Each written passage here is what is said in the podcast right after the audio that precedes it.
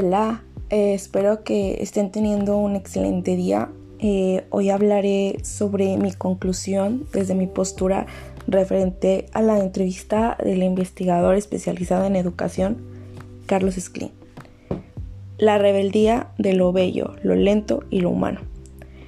Este autor nos habla bastante sobre la libertad, una libertad en la escuela de un tiempo detenido, un tiempo de suspenso, tiempo parado y útil, en donde los alumnos, los maestros y sus alrededores puedan disfrutar nuevamente del arte, de la oratoria, del lenguaje, de la felicidad y sobre todo del juego.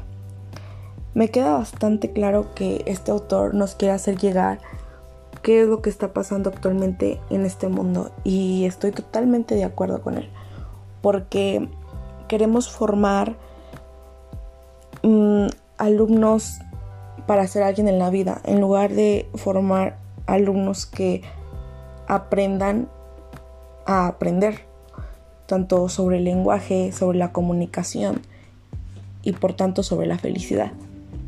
En vez de ser transparentes con el mundo, con ese mundo horroroso, crear nuevas posibilidades. Y es cierto, o sea, él nos habla bastante sobre que hay maestros que ya no disfrutan sobre vocación, su carrera, su trabajo y, no lo hacen tanto por amor. Él también menciona bastante que en un futuro y que en la actualidad ve niños haciendo solo su tarea bajo una postura de medios digitales. Y es que este es un tema bastante bastante pesado que, no acabaríamos de, comentar. Lamentablemente ahorita ya todo existe en la red. Ya puedes poner un video, puedes poner un audio o solo dar un guion y que el niño lo siga, pero de eso no se trata.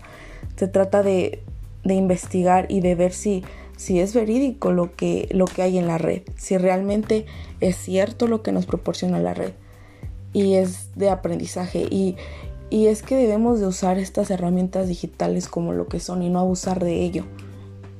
Yo, yo ahora actualmente estudiando licenciatura en educación preescolar, pues me queda claro que hay un futuro bajo mis manos, que, que hay que aprender a ver a los niños como lo que son, como niños, como alumnos y como personas que sienten y, como personas que, deben de aprender a valorar lo que tienen a su alrededor. A su alrededor me refiero a libros, que ese hábito por la lectura regrese porque realmente seamos honestos, ver ahorita a un niño leer o hasta e incluso a una persona es bastante raro porque ya se perdió ese hábito por la lectura. Ya ahora todo lo encuentras en la red, puedes bajar un libro, eh, un audiolibro o, solo bajarlo y, y ni siquiera están completas las páginas. Y está bien, yo no digo que esté mal, pero como dice el autor, realmente estamos formando niños o personas o un mundo en la sociedad que aprenda, que aprenda a valorar eso. Los maestros ya actualmente están en la escuela en un lugar para estar y para ser y no tanto para ser alguien en la vida. Eh, este autor me deja bastante y, yo creo que queda en cada uno de nosotros hacer que los niños, que las personas y que nuestros familiares traten de, de regresar a esos hábitos que nuestros antepasados nos dejaron porque si bien mi abuelo, tu abuelo, mis padres, tus padres e incluso maestros que ya están jubilados traen una idea bastante antigua sobre la educación en la escuela. Y yo me quedo bastante con esa, con esa idea porque era realmente donde la escuela era un espacio para aprender y para disfrutar. Un espacio en donde puedes ver a alguien leer, cantar, jugar brincar sin razón alguna, porque pues eso se trata de ir a disfrutar y no tanto para hacer a una persona alguien en la vida. También es importante, pero hay que resaltar lo importante de, esta conclusión en la entrevista. Él nos habla bastante de, del arte por aprender, del arte por escuchar y del arte del lenguaje que se ha estado perdiendo bastante. Por lo mismo que las herramientas digitales nos han estado aborbandeando.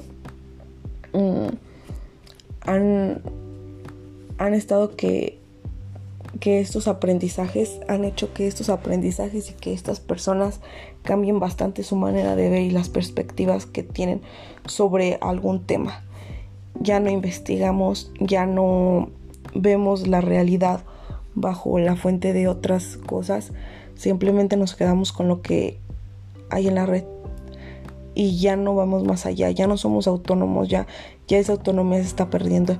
Y yo creo que queda en la mano de cada quien y en los pensamientos de cada quien, de nosotros, de cada uno, que, eso regrese y, y valorar todo lo que hay en la escuela, todo lo que nos puede ofrecer un maestro que realmente tiene vocación por su carrera y trabajo.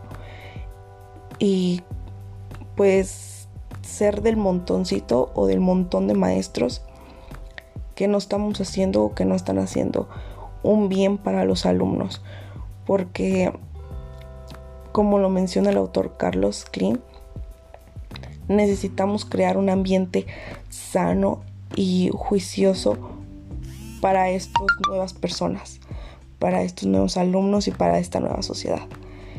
Entonces yo me invito a mí, te invito a ti a que reflexionemos sobre esta entrevista y que veamos más allá de las herramientas digitales que nos pueden ofrecer y que podemos aprender de ello.